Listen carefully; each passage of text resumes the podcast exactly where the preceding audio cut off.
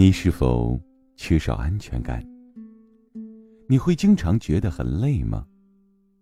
结婚一定要买房子吗？坚持一定会成功吗？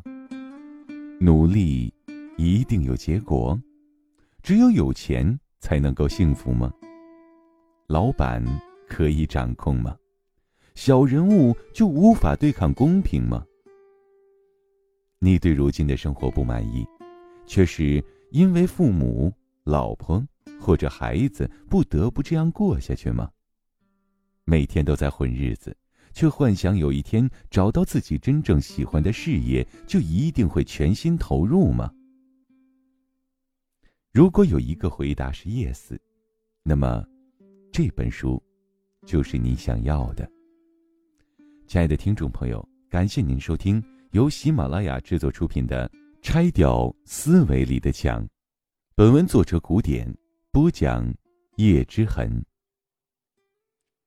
第二十六回，性格不是测出来的，我怎么知道我是谁？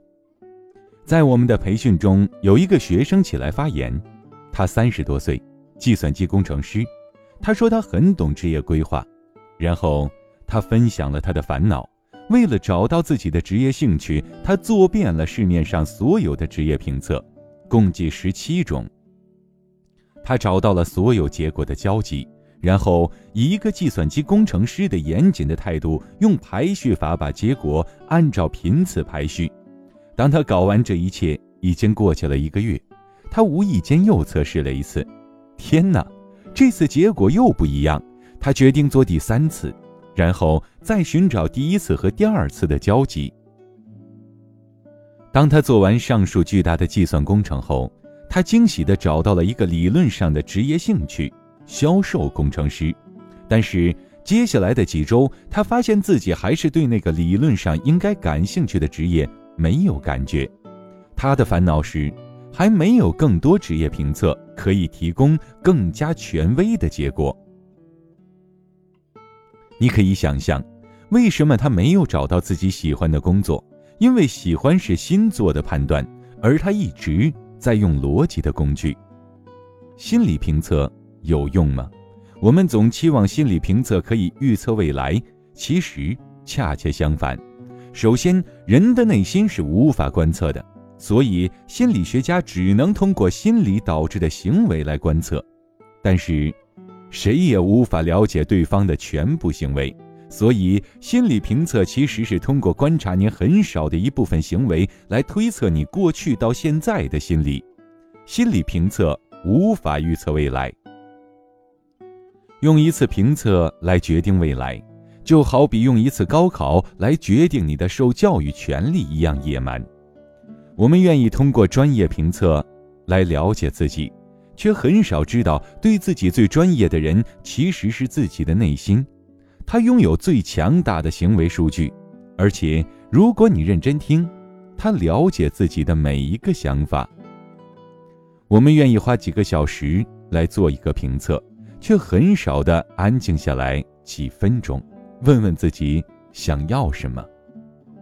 我们愿意相信一个测试的结果，一个星座的描述，却从不去相信自己内心轻微的声音。问自己的生命发问：我们是怎么讨论人的？会不会像天文学家看到的那样，只是一点尘埃，无依无靠的在一颗不重要的恒星上蠕动？或者像化学家所说的是巧妙的摆弄在一起的一堆化学品？或者？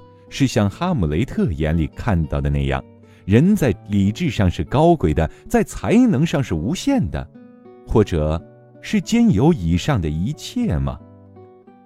罗素。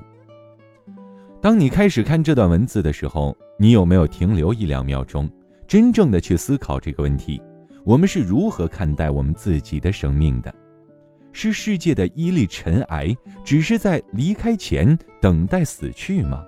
是一堆化学品，不断的吃各种食物和药物来维系自己的循环吗？是一段数据，我们必须用工资和分数才能证明自己比别人大吗？还是一个高贵的，即使落入了低谷也拥有无限可能的人呢？我的大学生活在湖南大学度过，那是我的第二志愿。我当年曾经想去北航，后来没去成。一直到今天，我还深深的感谢自己当年的高考失误。事实证明，我在这个中国唯一一所没有围墙的大学度过的时间，是我生命中最宝贵的一段。我还记得报道那天，下着小雨，我提着我的吉他走进我的宿舍。那时自己有点不太自信。到处的讨好别人，偶尔又觉得自己无比的理想和清高。我想，所有那个年纪的孩子都是那样。等我和大家一起铺好床，收拾完所有东西，十个人热热闹闹的吃完饭，晚上十点半，宿舍便关灯了。我们断断续续的说着话，最后零零星星的睡去。我躺在自己的床上，盯着上铺的床板睡不着。我意识到，这是一个全新的环境。我对自己说：“你身边的所有人完全不了解你，他们不知道你的过去。从明天起，你完全可以让自己成为一个自己喜欢的人。但是，你到底要成为一个什么样的人呢？”所以那天晚上，十七岁的古典正式的向自己的生命发问：“我到底要成为一个什么样的人？”我把我的答案写在了我的红色笔记本上，上面包括了自己最喜欢的十个形容词以及一定要做的十件事。我还记得那些形容词包括：真诚、灵性、义气、自在、宽容。那些事情包括学会开车、学习双节棍、骑单车去北京、过英语四级、谈一场轰轰烈烈的恋爱。如果你还认识我，你应该知道。这些形容词已经印在了我的生命之中，这些任务也变成了我最自豪的历史。我学会了开车，考过了四级，学习双节棍，大二骑单车横跨六个省，一千五百多公里到达北京。这一切都是因为十七岁的古典，在那个关了灯的晚上，第一次对自己的生命发问。二零零一年，我辞掉我的第一份工作。因为我讨厌我的专业建筑工程，虽然他帮我在一个著名的建筑事务所找到一份相当不错的工作，但是我坚持了半年，却发现无法喜欢上他。慈慈爱善良的父母认为这是少年人不负责而蛮横的举动，虽然只是用表情来反对，我依然觉得压力巨大。我一个人跑到了附近的公园，坐在凳子上面发呆，一直到晚上。才回家。这样的日子一连过去三天，我就这样坐着，想着如何向家人和女友交代。赚不到钱怎么办？为什么当年父亲逼我选择这个专业？同学们会怎么看我？如果我去找工作，又会有什么新的待遇？我就这样越想越烦，满嘴气泡，觉得不如死了算了。二零零一年。你路过我们家附近的公园，你会看到一个既像白领又像大学生的人。他天天猫在一条长条凳上，一天就吃三块钱的蛋糕，喝一瓶水，一会儿坐，一会儿躺，拿一本书似看非看，坐立不安。我记得事情发生在第三天的下午，我依旧坐在板凳上发呆，愤怒地觉得世界都不理解我。那天，夕阳照在我的脸上。让我眯缝着眼睛，那一瞬间，我的心里突然升起一个问题：对，不好的专业，沉闷的工作，父母的压力，大家的轻视，那都不是你要的。但你到底想要什么呢？当明天再看到这个太阳的时候，你要成为一个什么样的人呢？这个问题的答案，我想你或许已经知道。然后我离开了深圳，来到北京。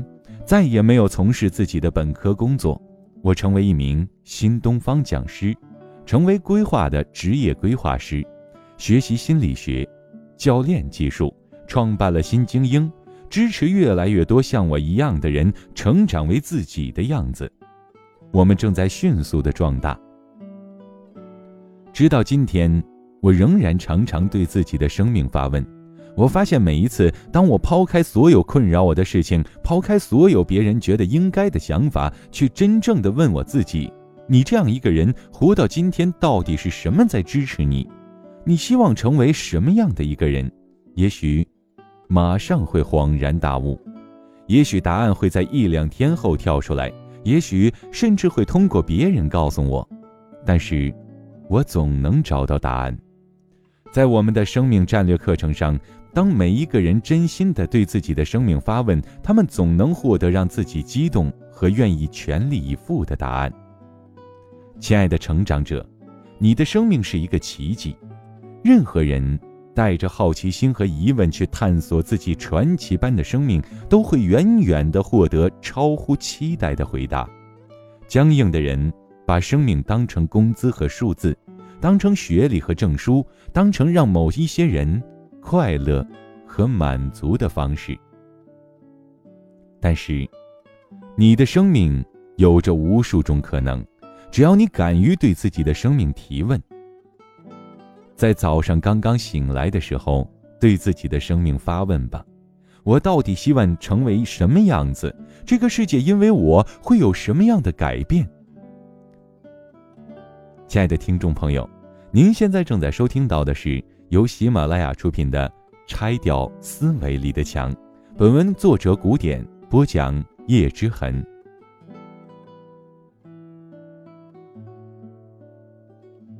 别用生命点燃别人眼中的光环。曾子墨，凤凰卫视的著名新闻主持人，在进入新闻主持人之前，他有着一份看上去完美无缺的简历。一九九一年保送进人大，一年后去常青藤联联校主修经济，毕业加入了摩根斯坦利的纽约总部，从事跨国收购工作。一九九八年回香港任经理。这个从小在保送优等生、世界名校、最好的投行的光环中的女孩子，却在飞机上突然的放弃了这一切。下面是她的故事。一天，我突然开始问自己：这样的生活真的是我想要的吗？我真的要这样过一辈子吗？那个夏天，我突然觉得自己累了，是那种身心都巨疲惫的累。激情不在了，新鲜感也不在了。我不知道这份工作还能给我带来什么。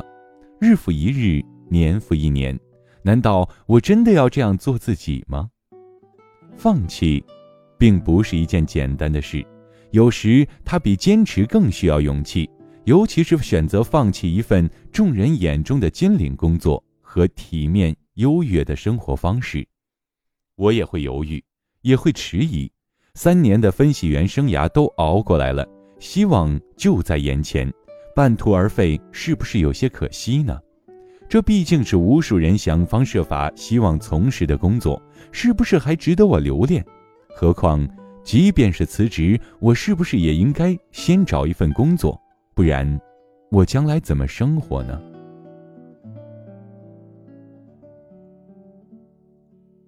在厌倦、矛盾。和不时的挣扎中，我的思虑就像钟摆一般，左右徘徊。直到那天，坐在飞往新加坡的飞机上，我一边喝着香槟，一边读了绵绵的《糖》。绵绵从来不是一个乖孩子。中学辍学后，他在南方流浪，颠沛流离的日子里染上了毒瘾。回到上海后，在亲人的感召下，他远离了毒品。开始是不是让他快乐？满足，我不得而知，但是他的文字却告诉我，原来在这个世界上，并不是只有一种活法。从小我就被灌输着最主流的观念，在家要做好孩子，在学校要做好学生，开始上班了也一定做一份最好的工作。但是，我却从未真正的动脑筋去想一想，什么才算是好。